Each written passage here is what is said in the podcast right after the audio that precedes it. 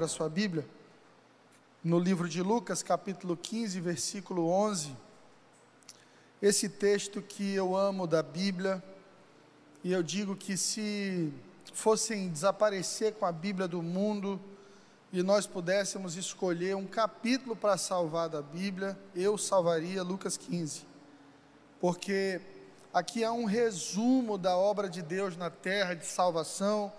Jesus vai ser confrontado pelos fariseus no primeiro versículo do capítulo 15 de Lucas, porque sentava para comer com pecadores e publicanos, então ele ele sai, ele se levanta da mesa e ele vai contar ali três histórias, né?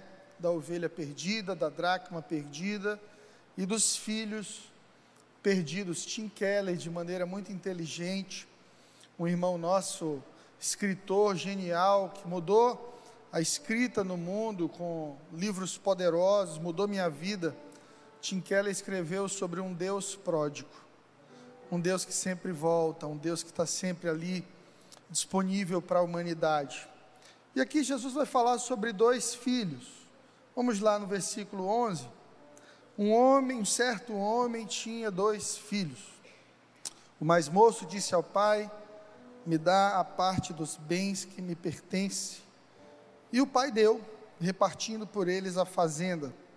Poucos dias depois, o filho mais novo, ajuntando tudo, partiu para uma terra bem longe e ali gastou tudo, vivendo de maneira irresponsável. E havendo ele gasto tudo, houve naquela terra uma grande fome, e ele começou a passar necessidades, e foi e chegou a um dos cidadãos daquela terra, que mandou para o campo trabalhar apacentando os seus porcos e ele tinha tanta fome que desejava encher seu estômago com as bolotas que os porcos comiam, mas ninguém lhe dava nada. E caindo em si, ele disse: Quantos trabalhadores do meu pai têm pão em abundância e eu aqui passando fome? Eu vou me levantar. Diga comigo, eu vou me levantar irei encontrar meu pai e lhe direi: Pai, pequei contra o céu e contra ti, eu não sou digno de ser chamado teu filho, me faz pelo menos como um dos teus trabalhadores, teus servos. E se levantando foi ao encontro do seu pai quando estava longe ainda, viu seu pai.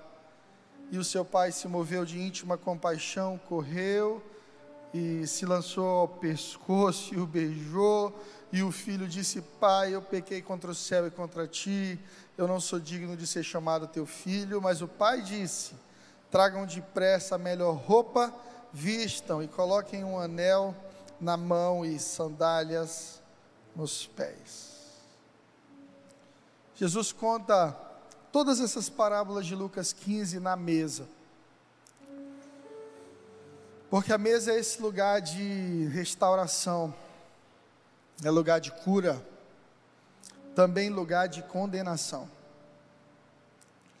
Na mesa da ceia, fica muito claro quem é discípulo e quem não é. Jesus disse: aquele que colocar a mão comigo aqui, ó, esse é que vai me trair.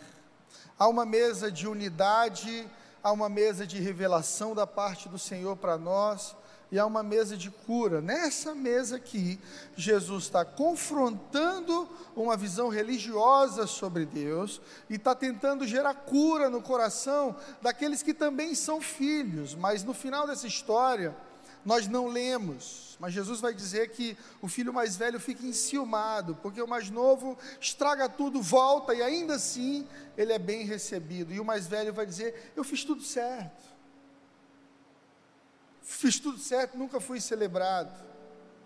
Nunca me deu aí o novilho para eu celebrar com os meus amigos. E o pai disse: Tudo sempre foi teu.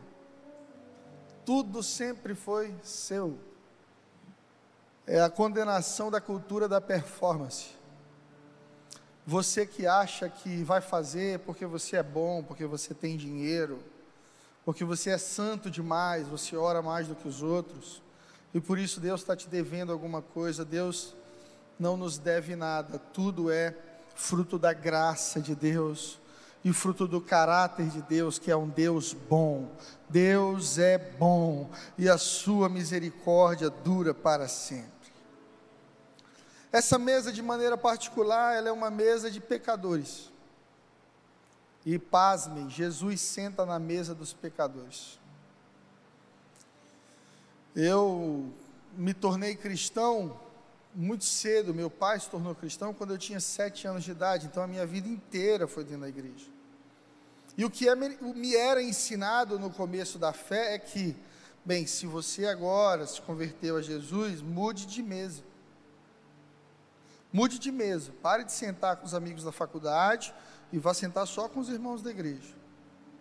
Pare de ir para o aniversário dos seus parentes e vá agora só para os irmãos da igreja. E tem um quê de seita aí, de alienação. Porque Jesus nunca fez isso. Ele vai em Caná da Galiléia num casamento que é convidado. Ele senta na mesa com os pecadores. Um detalhe, ele senta e ele transforma as mesas que ele senta. Ele nunca foi modelado pelas mesas que sentou, mas as transformou. E é isso que faz Jesus alguém tão especial. Ele não era influenciável, ele era uma influência poderosa onde ele colocava a planta dos pés. Deus te chamou para ser influência mais do que influenciado. Alguém que não é uma esponja que absorve tudo que os outros dizem ou pensam, mas alguém que tem suas convicções, e convicções são geradas através de experiências. Por isso eu insisto para que você busque as suas experiências com Deus, senão você vai viver da experiência do outro, do milagre do outro, da convicção do outro. Aí se alguém te diz assim, é pecado usar brinco, aí você diz, eu acho que é mesmo. É pecado tatuagem. Eu, ah, quer saber? Eu acho que é. Deus só fala se subir no monte. Mas eu acho que é. Se você não tem sua experiência, então você julga a partir da experiência do outro. Por isso Jesus disse: entra no teu quarto e fecha a porta. Entra no teu quarto e fecha a porta. Quarto é o que? Lugar de intimidade. Vai para o lugar de intimidade, fecha a porta e ora em secreto. Porque Deus que está ali no secreto, te vendo ali contigo, vai te recompensar. Sem fé é impossível agradar a Deus, diz a palavra em Hebreus. E aquele que busca a Deus precisa crer que Ele é galardoador, presenteador, abençoador daqueles que o buscam. Você tem que entrar no seu quarto, fechar a porta e entender: eu agora vou estar diante do Deus que pode fazer qualquer coisa na minha vida. Mas a gente transfere a nossa experiência para o outro e a gente fica pensando: não, eu vou na igreja porque aí, quem sabe, um homem santo ore por mim. Quem sabe se o pastor colocar a mão sobre mim, quem sabe se, se o profeta me der uma palavra, então minha vida muda, irmão. Pode até ser que isso aconteça, porque isso faz parte do que acontece no reino de Deus, mas sua vida só muda de dentro para fora. De fora para dentro você recebe alguma coisa, mas transformação sempre será de dentro para fora. Eu me lembro quando eu era menino e eu pecava, fazia alguma bobagem, desobedecia, comprava uma Playboy, sei lá, 14 anos de idade, doido velho na escola e eu dizia assim: não, não, não, hoje eu me converto. Hoje eu vou me converter. E, e eu vinha tanto para frente quando fazia o apelo, Pastor Alonso, que um dia meu pai me chamou e disse: Filho, Deus já entendeu. Deus já entendeu, filho. Porque eu sentia que esse vir na frente, ele era, ele era uma convicção, uma cura. E eu estava dizendo, Deus, de novo, eu quero o Senhor de novo, eu não vou desistir de novo, me cura de novo. E, e sabe o que acontecia? Deus me perdoava, mas eu insistia no pecado de novo. Porque um toque de Deus pode vir de fora para dentro, mas transformação só de dentro para fora. Por isso a palavra diz: Não vos conformeis com esse mundo, mas transformai-vos pela renovação da vossa mente.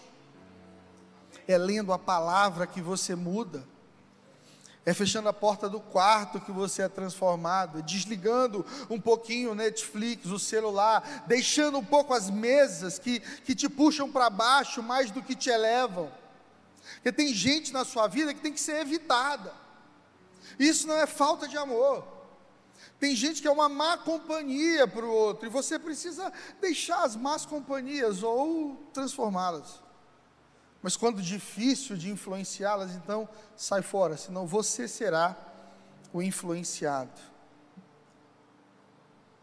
O Evangelho de Jesus nunca foi exclusão.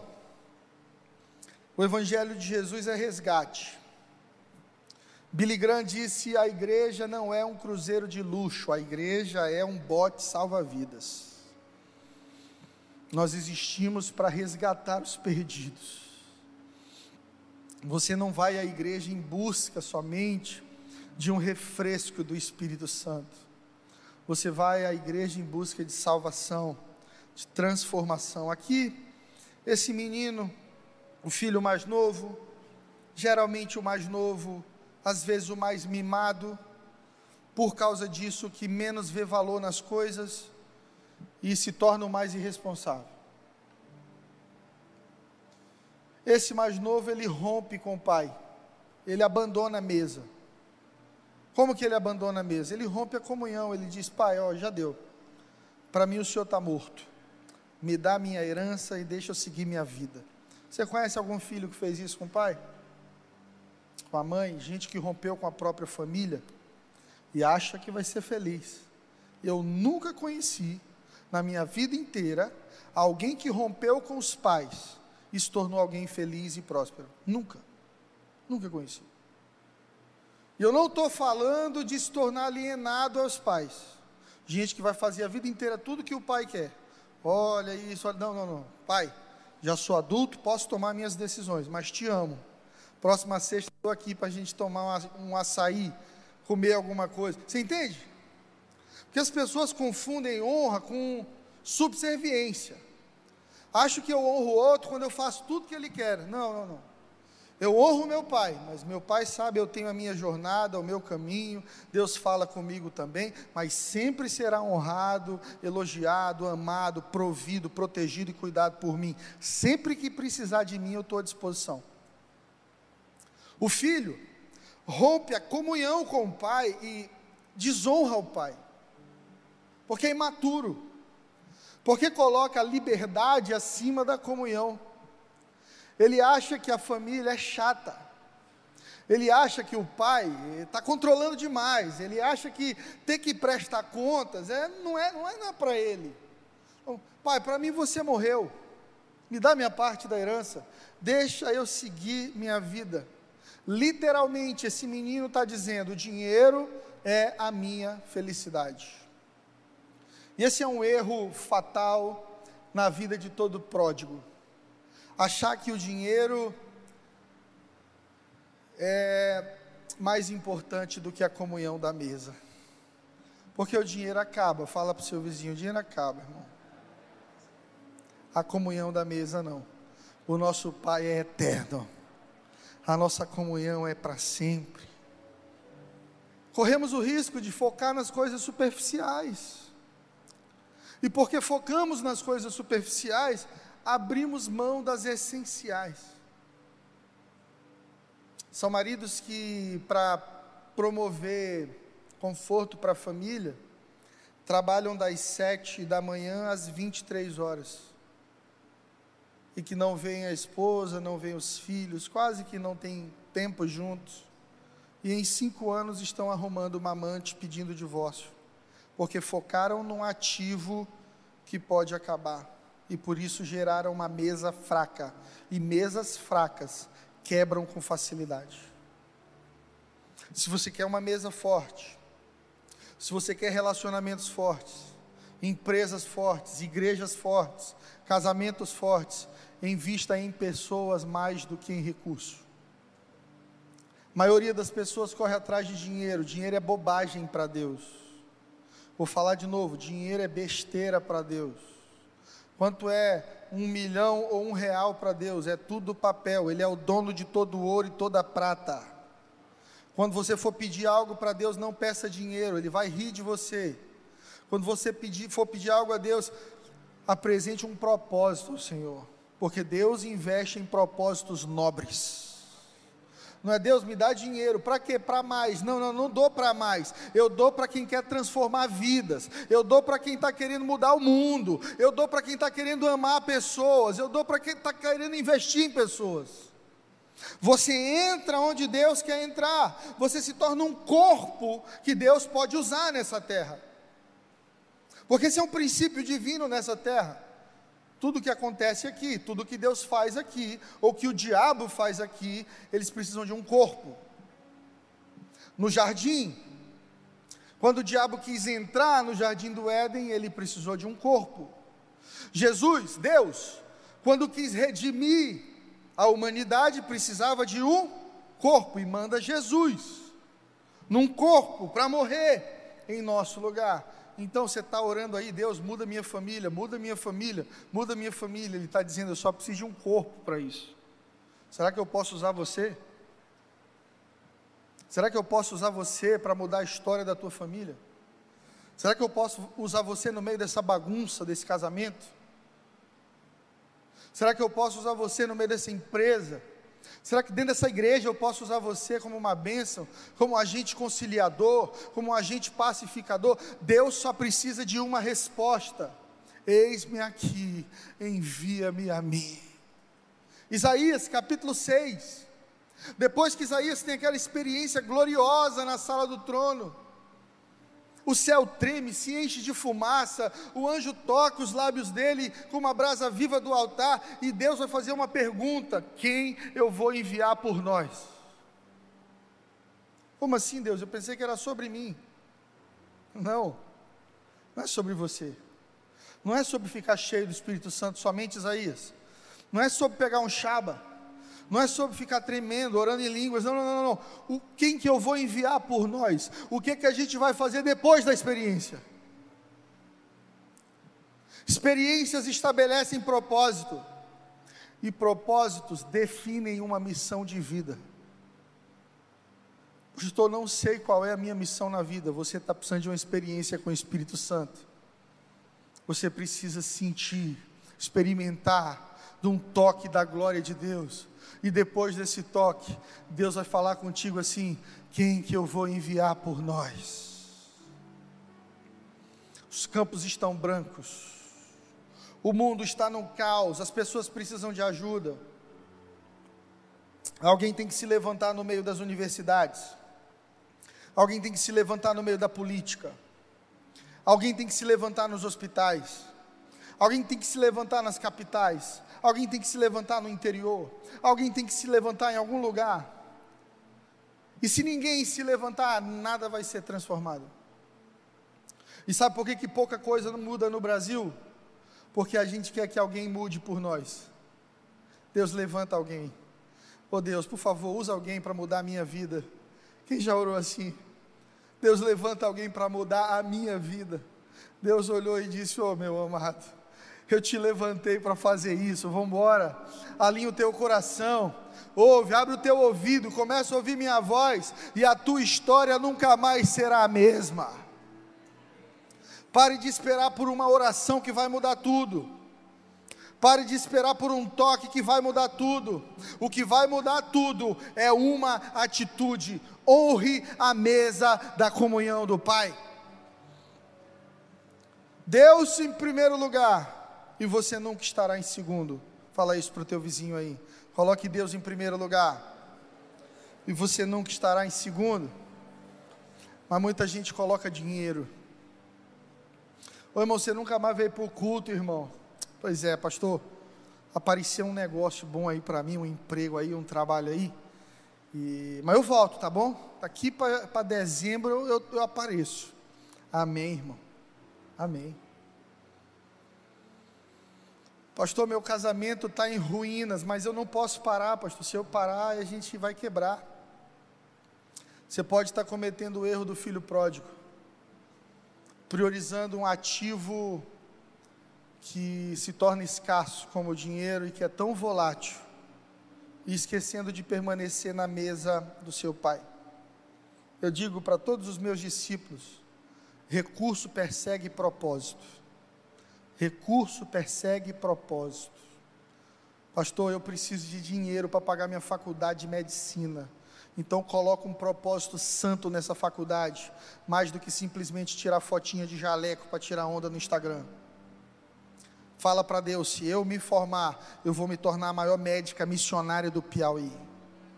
Eu vou entrar no sertão. Eu vou servir Dona Maria, eu vou servir seu João.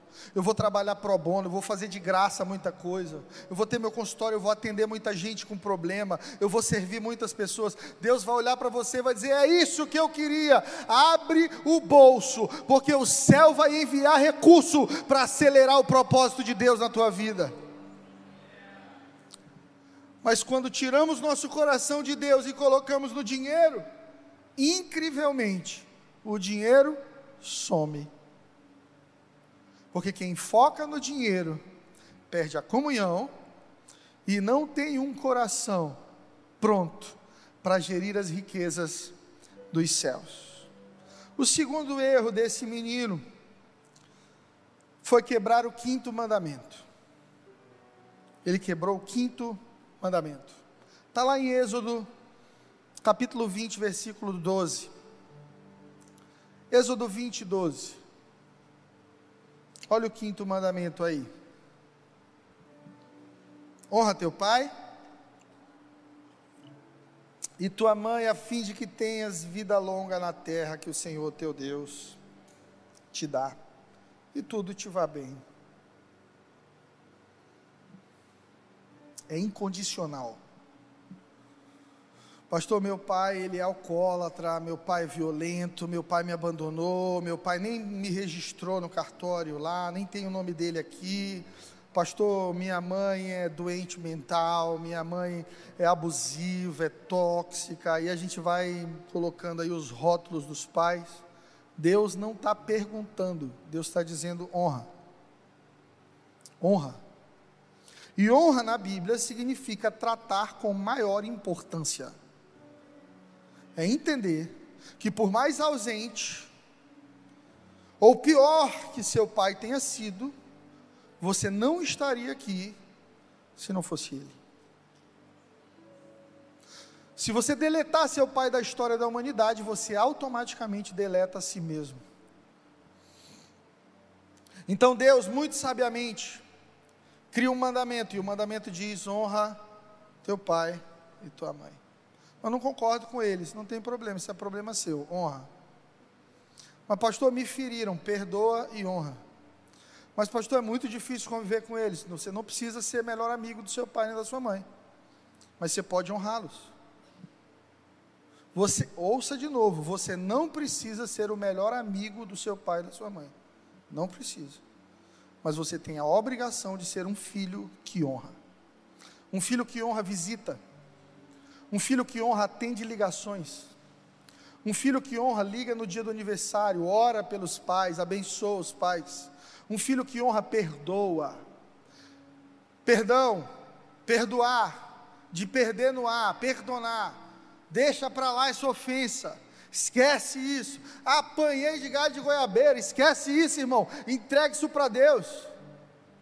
Fui abandonado. Apanhei com chicote de elétrico, de tomada elétrica. Acontece de tudo, principalmente no Nordeste. Perdoa. O que, você ia fazer quando você era criança? Nada. Você tem como voltar no tempo e mudar isso? Não.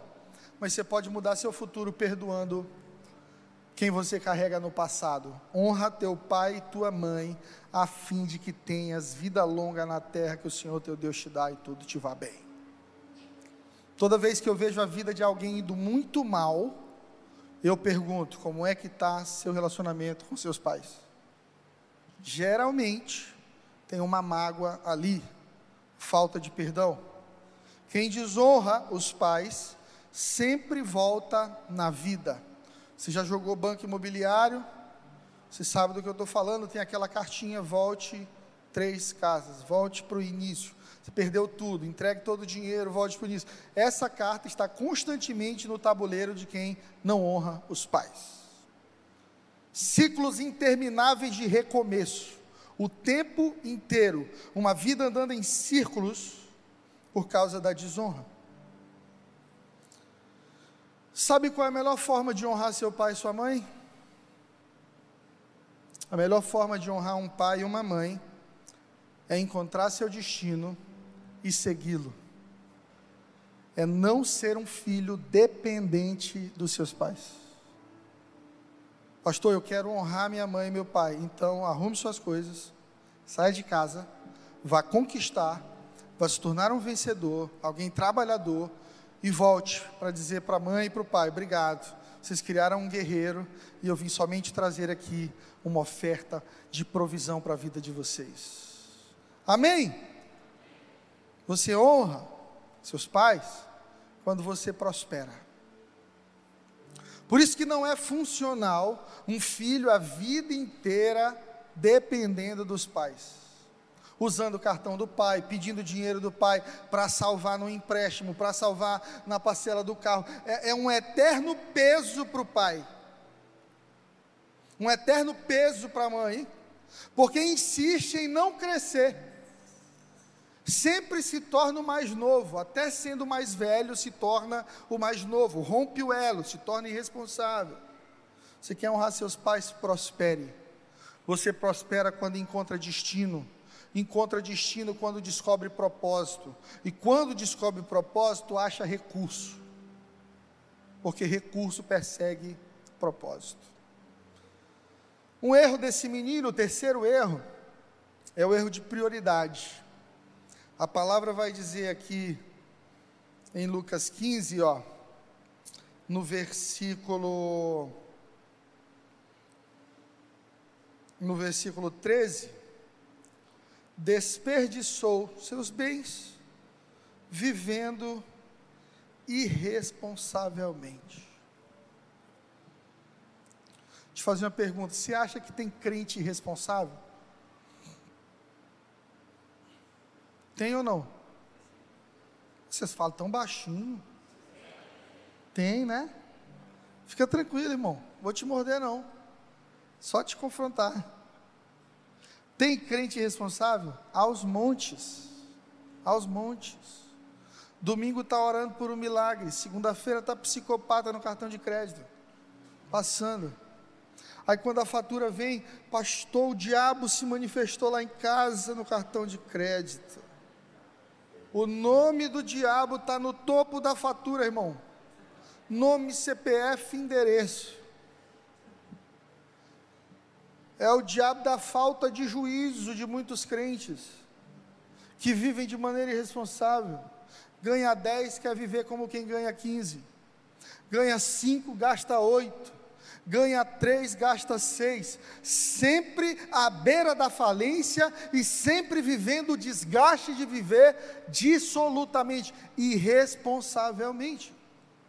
Deixa eu te falar uma coisa: quando você vem no culto, entrega a sua vida a Jesus, Ele te salva, mas só o processo e a obediência te transformam. Por isso, no céu, vai ter muita gente salva, que na terra viveu o inferno. No céu vai ter muita gente salva que na terra viveu o um inferno. Problemas para todos os lados, dores para todos os lados, perdas para todos os lados, ciclos de problemas repetitivos, 10, 20, 30 anos, cresce, quebra, cresce, quebra, conquista, perde, conquista, perde porque não recebeu o coração de um filho curado. E aí, quer liberdade para quê? Para ir em busca do prazer. Me dá meus bens, me dá minha parte, Pai, me dá minha herança, por quê? Porque eu quero é curtir a vida. Porque eu preciso, eu sou muito novo, eu tenho que curtir, eu tenho que aproveitar. E nessa filosofia, diabólica de viver dissolutamente, muitos filhos pródigos colocam os prazeres acima da comunhão com Deus. Quantas pessoas você não conhece em depressão, que meses antes da depressão estavam no curso beijando 10, 15, 20 bocas diferentes fumando, cheirando lança-perfume, transando com todo mundo, vivendo dissolutamente. Mas quando nós priorizamos os prazeres, nós perdemos Deus de vista. E somos então dominados por esse ego, essa, essa filosofia hedonista de vida, de, de os prazeres acima de Deus. O erro principal que esse menino quebra nos é ensinado em Mateus 6,33, quando a palavra do Senhor vai nos instruir da seguinte forma: buscar em primeiro lugar o reino de Deus e a sua justiça, e todas as demais coisas vos serão acrescentadas. Está aqui. O que, é que eu devo buscar para a minha vida, pastor? Pastor, eu preciso de uma direção de Deus essa noite para mim. Eu vim aqui para isso, para Deus me dar uma direção. Buscai em primeiro lugar o reino de Deus e a sua justiça, e todas as demais coisas vos serão acrescentadas. Fique na mesa. Se essa decisão te rouba da mesa, abra mão. Se esse relacionamento te rouba da mesa, está na hora de repensar. Se esse emprego novo te rouba da mesa, então pensa bem se vale a pena. Se essa amizade te rouba da mesa, está te custando muito caro. Porque quem permanece na mesa tem acréscimo de tudo. Acréscimo não é substituição. Acréscimo não é você tem um Corolla 21, aí Deus no próximo ano te dá o 22 e vai atualizando. Não. Acréscimo é sempre mais. Todas as outras coisas vos serão acrescentadas. Mais amigos, mais família, mais pais, mais crescimento, mais prosperidade, mais saúde mental porque tem gente que o problema não é nem demônio, o problema é psicológico, é saúde mental. Pessoas que colocam a saúde mental em sacrifício, em virtude de gozar a vida e a liberdade da vida, tomando decisões puramente hedonistas e fundamentadas no prazer. Jesus nos diz: coloca o reino em primeiro lugar. Sabe por quê? Porque o reino é eterno e essa vida aqui acaba. O reino é eterno, minha irmã, meu irmão, essa vida acaba. Fala para o teu vizinho aí, você um dia vai morrer. Eu gosto sempre de lembrar você disso. Você vai morrer. Vão colocar algodão no teu nariz, teu ouvido, um terno apertadíssimo, é aquele que você não escolheria, ou todo folgado. Se você deixar um carro aqui, rápido aparece um dono para ele. Se deixar uma esposa bonita, ela casa de novo, irmão. Não adianta repreender, não. Porque ela também vai querer ser feliz, e eu caso ela de novo com o homem de Deus.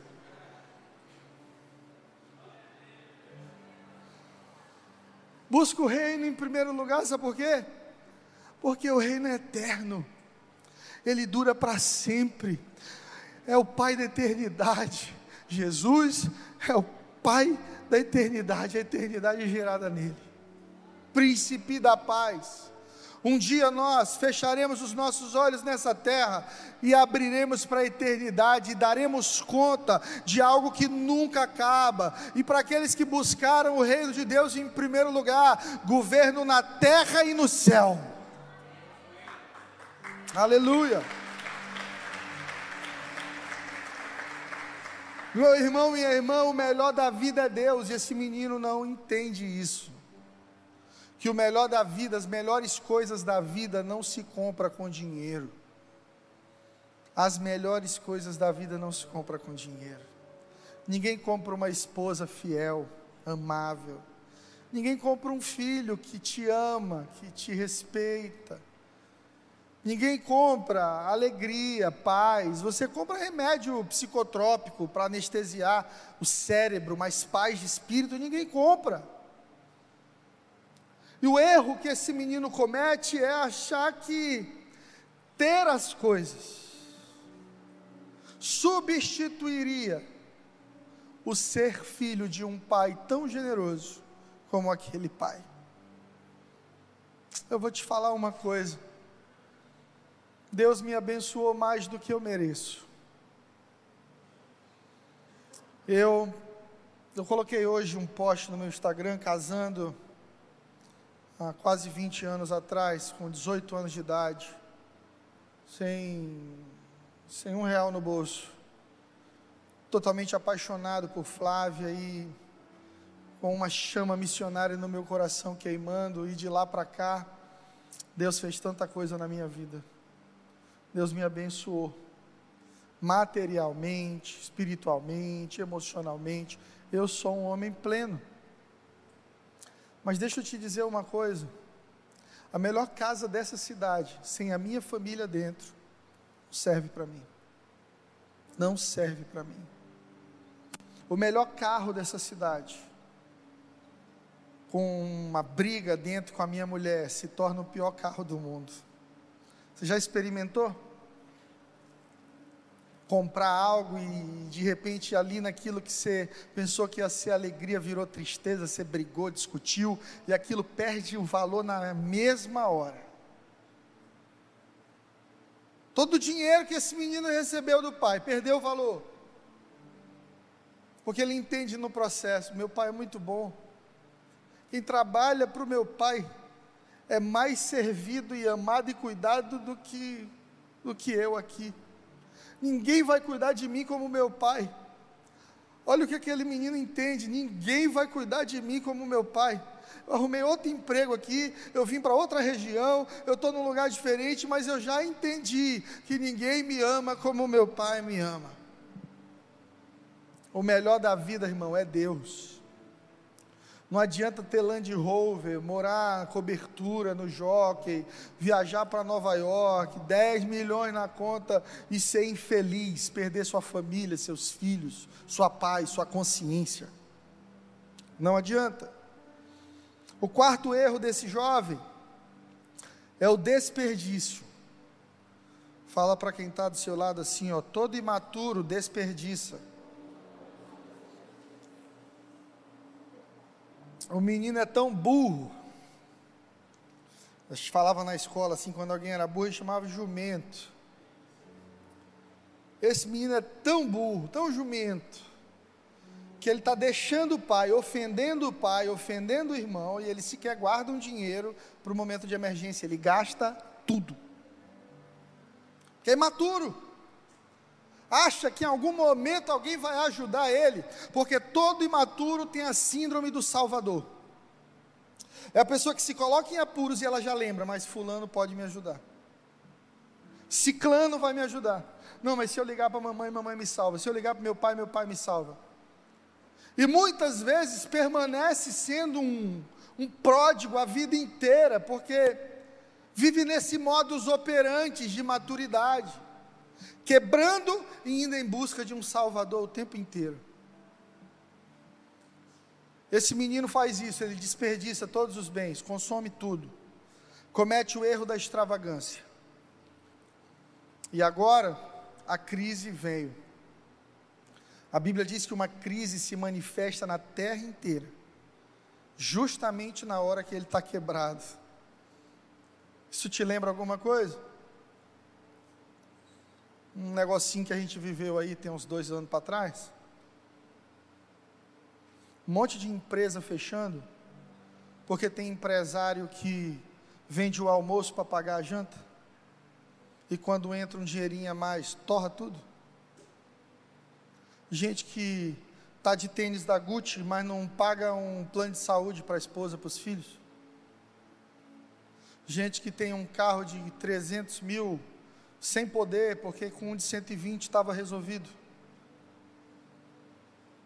Gente que é diabético, já deveria estar cuidando da saúde, dando atenção, perdendo peso, mas come loucamente e desperdiça o recurso físico, de saúde física.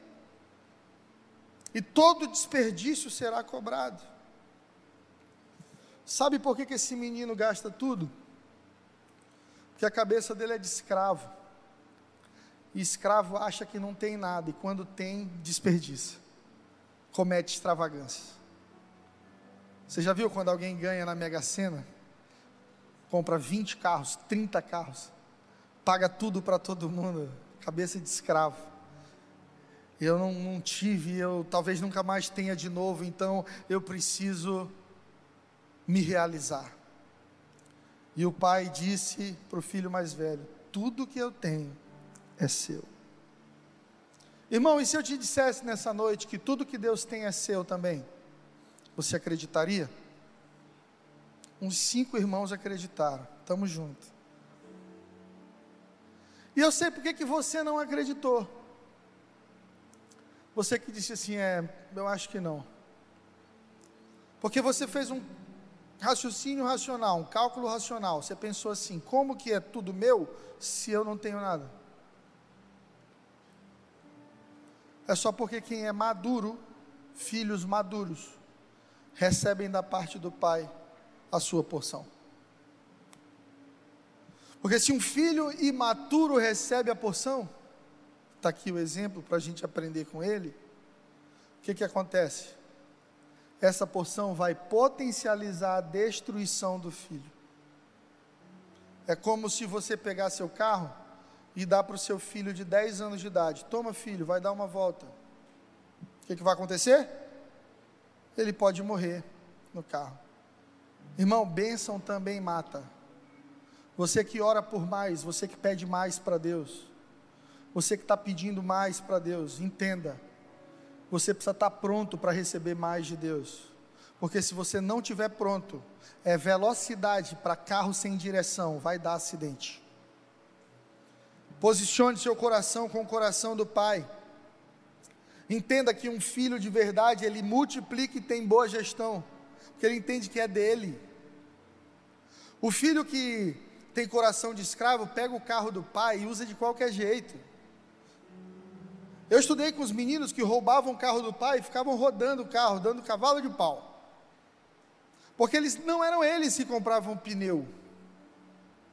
Não era eles que, trocaram que trocavam o óleo do carro. Se o carro batesse, eles ligavam para o pai. E geralmente o pai desses meninos estava bebendo com alguém. E eram pais libertinos, que davam liberdade demais para os filhos. E os filhos cresciam irresponsavelmente. Mas eu não peguei em carro até os 18 anos de idade. Quando eu peguei, irmão, foi num cuidado enorme. Eu não tive carro, meu pai não me deu carro. Minha mãe não me deu carro. Eu tirei carteira, casei, minha esposa veio com um carro, ela tinha um carrinho. Então eu andava no carro dela que agora era meu. Andava num cuidado porque quando você entende que é seu, você cuida mais. E um filho curado, ele entende que o recurso que o pai coloca na mão dele não é dele, é do Senhor. Nós somos gestores das bênçãos de Deus na terra. Quem é casado aqui? Você é gestor de uma bênção de Deus na terra, sua esposa, seu marido. Um dia, a Bíblia diz que nós teremos que apresentar nossas esposas ao Senhor apresentar nossos filhos, estender nossas mãos assim, ó, nossas obras. Porque todo bom gestor, ele confia e confere. A gente diz aqui na igreja, a gente aprendeu isso com o pastor Costa Neto: confiar é bom, conferir é melhor.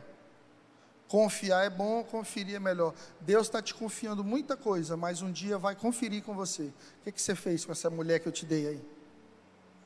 O que, que você fez com o filho que eu te dei? O que, que você fez com o corpo que eu te dei? O que, que você fez com, com o recurso que eu te dei? O filho multiplica, tem boa gestão. O quinto erro desse menino, a falta de previsão. Todo filho imaturo acha que as coisas sempre vão bem, mas a vida é cíclica e as crises sempre voltam a acontecer. Deixa eu te falar uma coisa você ainda vai passar por outras crises. Elas virão, faz parte da vida. A pergunta é: você já está se preparando para elas? Porque suas próximas crises podem ser pequenas ou podem ser gigantes. Depende da sua condução, da sua administração de vida. Imagina para quem, durante a pandemia, poupou por 20 anos ou 10. E quando a pandemia chegou, a pessoa tinha ali um recurso guardado, um capital de giro na empresa, vai ter que fechar a empresa, não tem problema, pode fechar. Vou pagar os funcionários, vamos manter a empresa. O que, que acontece? Foi salvo pela boa gestão. Deus não vai gerir a sua vida, é você que tem que gerir. Deus não vai ser marido no seu lugar e nem esposa no seu lugar. Você precisa cuidar da vinha que Deus te deu, cuidar do jardim que Deus te deu, cuidar do corpo que Deus te deu, cuidar da mente que Deus te deu, cuidar dos filhos que Deus te deu, cuidar do espírito que Deus te deu. Tem um espírito aí dentro, tem uma alma aí dentro. Você tem que cuidar disso, irmão. Senão você ferra com a sua vida de segunda a sexta e no domingo você vem para a igreja, oh Deus, tem misericórdia de mim, me salva de mim mesmo. Deus olha lá de cima, só se eu te matar, caba safado.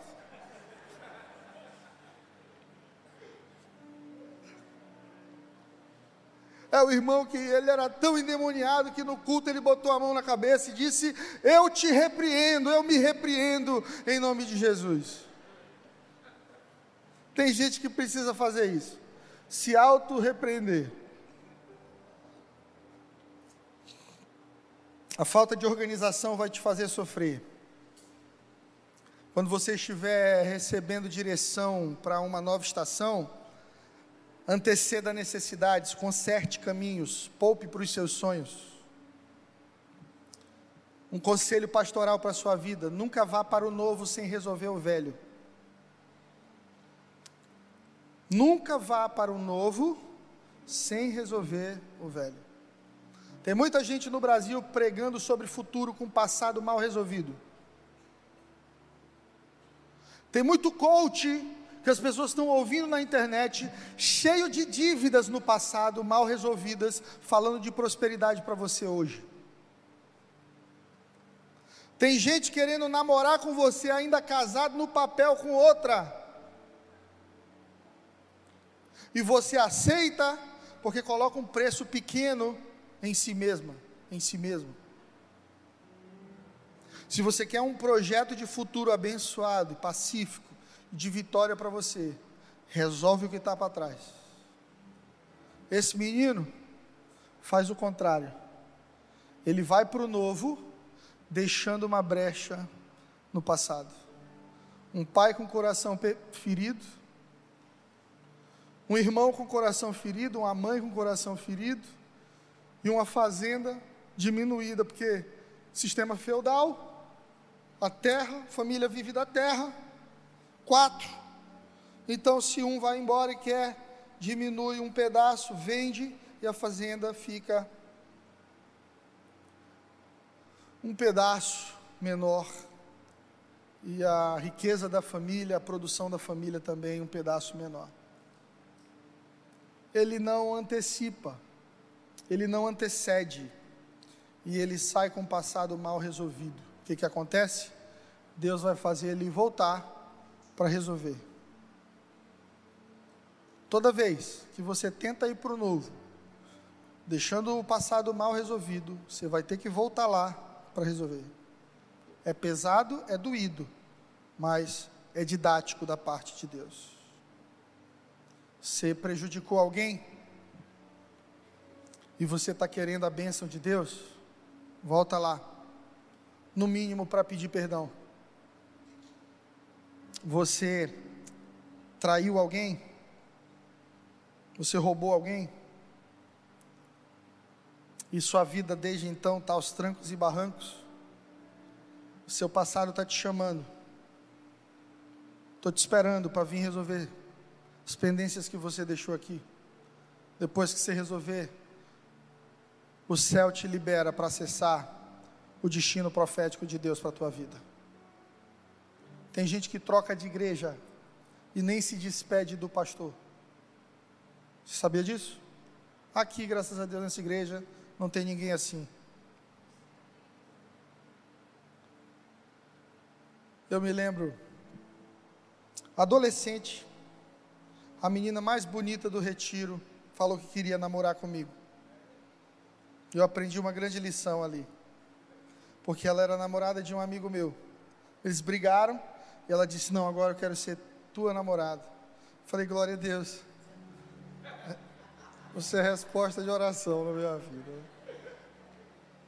Irmãos, meu namoro com ela durou uma semana. Eu fui na casa dela, quando eu cheguei lá, ela disse: Não, já estou namorando agora com o outro. Eu falei: Ela é doente mental. Peguei meu ônibus, fui embora e eu entendi que ninguém acessa futuro e bênçãos de Deus às custas de prejudicar alguém. Isso aconteceu com Jacó. Jacó enganou o irmão, enganava todo mundo. E ele acha agora que vai casar com a mulher da vida dele. Aí vem o tio dele e coloca outra na frente. O senhor me enganou. Meu irmão, ladrão que rouba ladrão tem 10 anos de perdão. Se a cultura que governa a tua vida é a despertão, você, vez ou outra, vai estar tá entrando numa crise, porque Deus vai te expor a alguém que carrega a mesma frequência que você carrega. Esse menino, aqui o último erro dele, e eu termino essa mensagem, ele confia nas pessoas erradas. Que a Bíblia diz que ele vai trabalhar para outra pessoa, cuidar de porcos. Quando Jesus fala em cuidar de porcos, os judeus já ficaram eca, é nojento. Judeu não trisca em porco. Então imagina um menino que é filho de um fazendeiro, e de filho de fazendeiro ele se torna cuidador de porcos para judeu. Ele foi para a pior função social que poderia existir naquela época. E ali, ele confia nas pessoas erradas. Ele senta nas mesas erradas. A mesa do desperdício, a mesa dos escarnecedores, a mesa daqueles que não honram pai e mãe, a, mesa daqueles que não honram a Deus, a mesa daqueles que não pagam as contas, são irresponsáveis, a mesa daqueles que têm problemas familiares e, e que ficam acumulando mágoas e problemas com todos, a mesa daqueles que não consideram a palavra de Deus, a mesa daqueles que não consideram o que Deus acha, é simplesmente vamos fazer o que queremos e ponto final. E toda vez que você confia nas pessoas erradas, você vai colher o fruto disso. Salmo 1:1 Bem-aventurado o homem que não anda no conselho dos ímpios, não se detém no caminho dos pecadores, nem se assenta na roda dos escarnecedores. 1 Coríntios 5:11 Entretanto, agora eu escrevo a vocês, não se associem com qualquer pessoa que ainda se afirmando irmão, seja imoral, ou ganancioso, ou um idólatra, ou caluniador, ou alguém que se embriaga, ou alguém que é estelionatário, com essas pessoas nem sente na mesa para uma refeição. Ninguém lhe dava nada, sabe por quê? Porque quando você confia nas pessoas erradas, você confia em pessoas interesseiras. Quando você está bem, elas sentam contigo. Quando você está mal, elas somem. Ninguém lhe dava nada, sabe por quê? Porque tem amigo que é sugador, só quer você enquanto você está bem. Tem gente que só toma, que só pede, que só gera demanda, não tem retorno emocional.